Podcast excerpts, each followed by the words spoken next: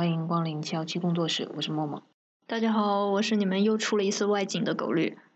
对，就是我们最近在办公室的附近啊，找到一个就是很安静的地方，可以来录电台。所以这一期大家绝对不会听到背景还有什么车的喇叭声什么之类的，附近是死一般的沉寂，我们就是唯一的噪音。对，最少的应该就是我们。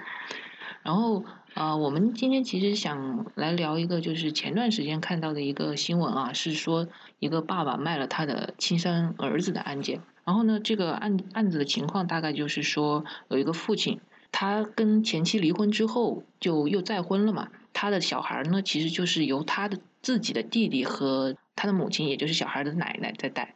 有一天呢，他就回到那个回到家里，说想把这个小孩带给他的亲生母亲，就是小孩的亲生母亲去看一下。结果把小孩带走之后呢，大概过了有一周还是十天都没有回来。后来那个小孩的叔叔就觉得这个事情很不对劲，他就给小孩的亲生母亲打电话嘛。结果发现就是小孩的妈妈也说根本就没有见过这个小孩。然后叔叔就发现这件事情不对劲，还有去。啊！报警！报警之后呢，后来发现说，竟然是这个亲生父亲把自己的小孩给卖掉了。然后他卖掉这个小孩的目的，也就真的就是纯粹是为了为了钱，然后缺钱。而且他卖完小孩之后呢，还拿着这笔钱跟他就是说现任的妻子啊，就是四处游山玩水，就是过得非常的享受。那其实当时看到这个案件的时候呢，首先这个人他绝对是。就怎么会有人缺钱就去卖自己的孩子？但是呢，其实今天我们主要想聊的一个话题，并不是说这个爸爸卖孩子，而是说呢，有很多很多的事情可能跟我们想象中的性质不太一样。就好像卖孩子，我们都知道有问题，但其实送孩子有没有问题呢？就比如说平常有很多很多人会咨询我们说，比如说一对儿拉拉，其中一个生了一个孩子。然后呢，大大家就想着说，哎，我们两个都希望跟这个孩子能够拥有法律上的关系，所以生的这一个可能就讲说，哎，那我把这个孩子就给我的伴侣来收养。然后两个人就都成为妈妈了，就经常有人问我们能不能这样进行收养。所以呢，通过这个案例，其实我想表达的是，不管是像这个爸爸这样卖孩子，还是像我刚刚说的那个案例那样送孩子，其实都是有刑事犯罪的法律风险的。你知道中国的刑法里面总有一款适合你，比如说亲生的可能是这个买卖儿童呀，或者是遗弃呀；那不是亲生的，可能有拐卖儿童啊、拐骗儿童啊等等。就总之，不管你是什么情况，总有一个罪名能够扣到你的头上。对，其实就是在我们之前讲的那个案子里面的那个爸爸嘛，他现在已经是，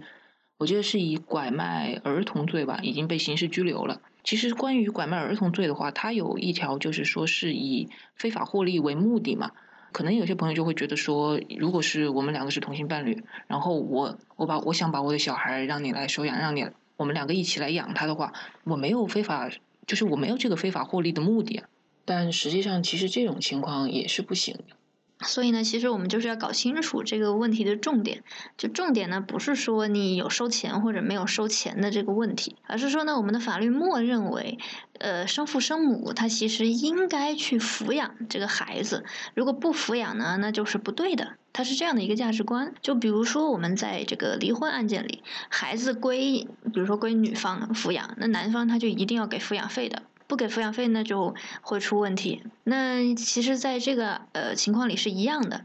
就是我们默认为是个孩子的生母，她对于孩子是有抚养的义务的。就抚养不仅仅是一个权利，它也是一个义务，就一定要把这个孩子养大。就不管说你是给他非常好的教育啊，还是说你就让他普普通通的长大，不管怎么样，反正你必须把这个孩子抚养到成年为止。它是这样的一个法律上的一个呃价值观。所以呢，如果呢伴侣两个人想要共同抚养这个孩子，那 OK 啊，就不要办法律手续，直接共同养就可以了。如果说一定要办一个收养手续的话呢，这个问题的核心就是什么呢？就是这个你要证明这个生母啊，她没有抚养这个孩子的能力。比如说这个生母自己都吃不饱饭，那那她肯定没有办法很好的把这个孩子养大，她得是这样的情况才可以。对。所以也就是说，在通常情况下，爸爸或者是妈妈他不承担这个抚养自己小孩的义务，唯一的可能就是说他是真的没有这个能力。那么，其实还有一个就是说，能够让你的伴侣帮你养养小孩，就是我们之前提到过的那个委托监护嘛。嗯，其实这个委托监护，首先我必须强调一点哈，就是委托监护这个文件，它并不能够排除掉生母对这个孩子的抚养的权利和义务，它只是说，就好有点像是出租的一个概念，就是我我有对这个孩子的抚养的这个权利和义务，我把一部分租给另外一个人。但是呢，他租完他要还的嘛，最后这个权利还是在我这儿。就委托监护，他就是这样的，就是说我我可以暂时委托某一个人来帮我照顾一下，但照顾完了，最后跟这个孩子有关的权利义务还是我本人的，它是这样的一个东西。这是第一。第二呢，其实一般大家来咨询我说，呃，需不需要做一个委托监护的时候，我都会仔细的去跟他们。衡量一些细节的问题，因为如果是伴侣双方居住在一块儿的话，这个生母一直在孩子身边，然后这个伴侣来帮忙养的话，其实他不需要法律文件的，你就一块儿养就可以了。但是呢，有一些情况可能是这个生母暂时的，或者说怎么样就不在孩子的身边，需要交给这个伴侣来单独的。进行这个抚养，这种情况下呢，就有可能会用到这个文件，比如说他单独带孩子去看病啊，或者单独带这个孩子出去玩啊，什么之类的。其实这个地方也就是委托监护和呃让别人收养上面一个本质性的区别嘛。就像这个委托监护的话，它其实就是给孩子指定了一个临时的监护人。但是在收养的情况下的话，就等于说是这个孩子跟另外一个人重新形成了一个就是法律上的亲子关系。但是这里就又有一个点是需要提示大家注意的，就是呃，因为大家一般咨询的时候都说的是啊，我把我的孩子给他收养，然后我们俩就都是爸爸或者说都是妈妈了。但其实这个想法也是有问题的，就是假设我生了一个孩子，然后我把这个孩子送养出去给别人收养，那么这个孩子跟我就没有法律意义上的关系了。所以这个孩子他不可能同时拥有两个两个爸爸或者两个妈妈，他一次只能有一个。所以这也是这个同性的伴侣在生育孩子中的一个永恒的难题，就是只有一个人能跟这个孩子建立起法律意义上的关系。不过，其实关于这一点，在异性方面也是一样的。就比如说，呃，我的一个小孩，我让另外一个男性帮我去养了。那么，其实我在法律上也不再是这个小孩的母亲了，我只是说是一个就是生育了他的一个生母而已。是，所以收养这个问题呢，没有大家想象的那么的简单。对它中间的这个法律问题也是比较复杂的，呃，一般如果是伴侣共同动养的话呢，我们要么就考虑说不要做法律上面的这个文件，如果要做的话呢，一般就是委托监护和遗嘱监护。收养这个确实不在考虑范围之内，也原因就是我们前面所说的。其实我们现在知道的有很多伴侣，他们其实会选择说就一人生一个这种方式，然后就也就不存在收养这个问题了嘛。呃，其实还是存在这个问题的。就像刚刚讲的，如果是有一些人来咨询我们，然后我们发现这个他们的意愿和条件都很合适的话，也会问一问他们，就说考不考虑说一人生一个，这样可以解决一部分的问题。但是也只是解决一部分的问题而已。嗯，因为存在一个情况是什么呢？很多人担心说这个孩子还没有成年，自己就出意外了。那如果是一人生一个的情况呢？其实就等于是一人有一个孩子嘛，另外一个孩子跟自己没有关系嘛。那如果其中有一个人突然出意外了，那他的这个孩子跟他的伴侣还是没有关系，所以呢，其实还是要做委托监护和遗嘱监护，就是是要做一个委托监护或者遗嘱监护嘛。但其实我就是说，没有收养的收养方面的这个问题了，除非就是说，比如说两人一人生了一个，然后互相让对方收养这种，但是一般现实也不会存在这种嘛。所以说，如果两个人都有能力能够要小孩的话。可能现在大家面对比较多的问题，就还是怎么生嘛。是，那这个问题其实不管聊多少次，都一定还会有人持续不断的问的，所以聊多少次也不嫌多。嗯，一般生孩子嘛，就是先看是男生还是女生的问题，因为女生可以自己生嘛。能够自己生就能省很多问题。男生唯一的选择就是代孕，那这个代孕也是争议性非常强的一件事情。所以，呃，今天就先不讨论这个代孕的事儿吧。呃，我们先来讲讲女生生孩子的这个事儿。嗯，一般如果是呃各自生一个的话，其实我们会建议说不要搞 A 卵 B 怀，就自己的孩子自己生，因为 A 卵 B 怀的话，就是产生第二个问题，就是到底是这个提供卵子的 DNA 的妈妈是妈妈，还是说这个十月怀胎的这个生母是妈妈？那这个问题呢，也已经有过相当数量的案例了，然后这些案例里呢，支持生母和支持 DNA 母亲的判例都有。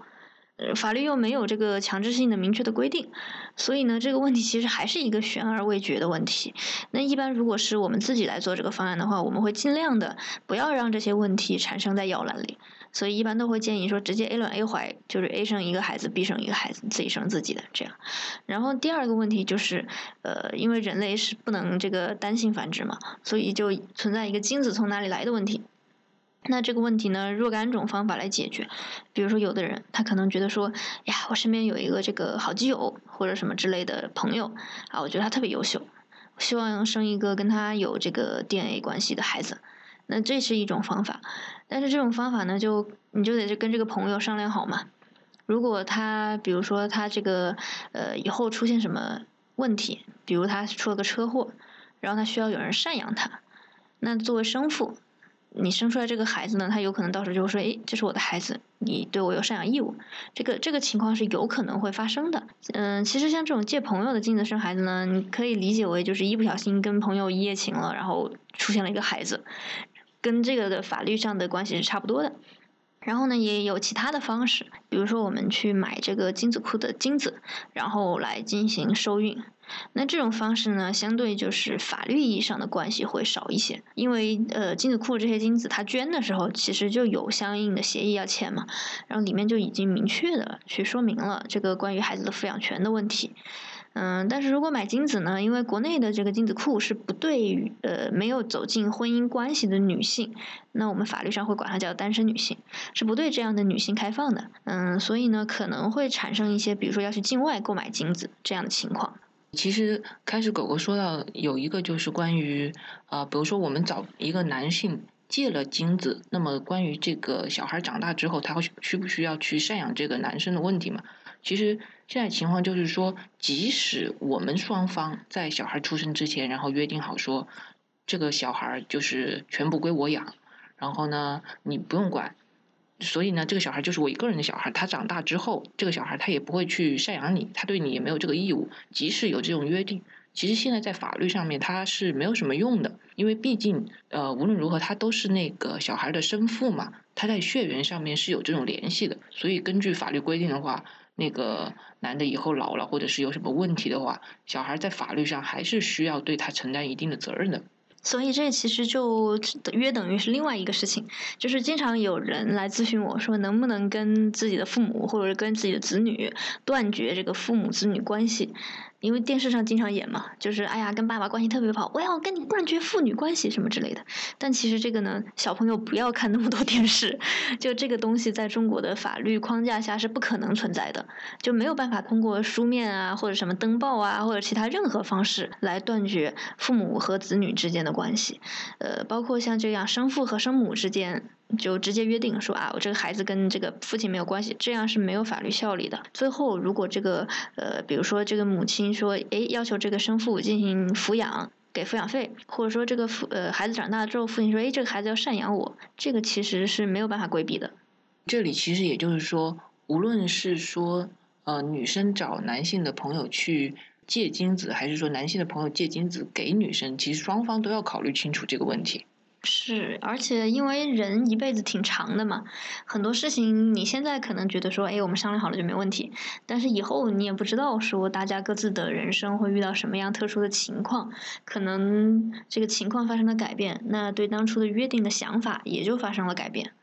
是的，所以其实从呃法律的角度出发的话，我们还是建议大家说，如果有流程可以走，以及他们是有一个体系的话，还是去走这个流程，然后在这个体系里面，其实是会对双方啊，对小孩其实是更好的一个选择。是，尤其现在我国在建设法治社会，所以就很多东西已经不是像以前一样通过人情啊，或者通过信任关系啊就能够解决的。如果能够通过这个制度，或者说通过这个法律的途径来规范的话，那当然是最好的。其实我想讲一个八卦，我们我们律所自己的八卦。你偷偷说，我们公开放。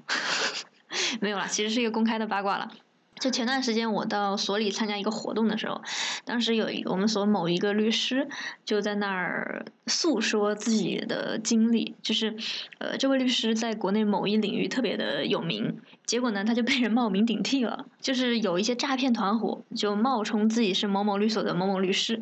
然后就在网上找那个当事人，然后给这些当事人提供法律咨询。然后呢，提完法律咨询，那个当事人说啊，呃，能不能委托你这个律师来帮我干这个案子？然后那个呃诈骗团伙呢，还伪造了我们律所的公章，然后用这个假公章跟当事人签订了这个呃协议。接着呢，那个当事人当时。谈了好像五十万还是一百万律师费，奇高哦！这个律师本人收费都没有这么贵，结果骗子敢收这么贵。呃，谈了之后呢，呃，当事人好像已经打了三万还是多少钱吧，总之先打了一小笔。后来要全额打律师费的时候呢，这个当事人可能觉得哪里不对，然后通过其他的途径联系到了这个被冒名顶替的律师本人。然后这个律师一听就一脸懵啊，我什么时候给你提供过咨询，还给你签过合同什么之类的，然后才发现啊，原来这个人被骗了。后来呢，经过警方的这个调查，发现这个骗子用很多很多不同的微信号冒充这同一个律师，跟很多很多不同的当事人，呃，提供法律咨询，然后也有好几例都已经是用假公章签订了所谓的劳动合同，然后都已经准备打钱了。然后这个故事告诉我们什么呢？就是如果大家通过正规的途径委托律师的话，呃，是会跟这个公呃跟律所本身签这个合同没有问题。然后第二个问题是什么呢？大家的律师费一定是打到律所的对公账户的，不可能是打给这个律师个人的，一定是打到对公账户，然后还要要求这个律师给你开具发票。就这些程序啊，大家可能。因为有很多当事人也会跟我讲说，哎呀，我能不能私下跟你这个签合同，就不要通过律所，这样可以省一下给国家的税啊什么之类的。但这个我一般都是拒绝的，就是不要为了省这个钱而给了骗子可乘之机。所以最后的重点就在这里嘛，就是在这个跟之前我们刚刚聊的，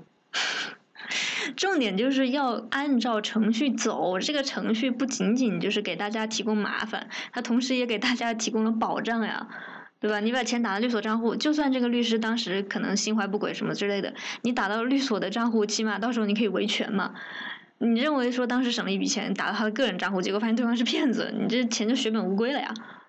这个圈绕的也真的是很圆，所以其实最后就也就是告诉大家，如果真的是需要去购买金子的话，还是要通过那种合法的程序嘛。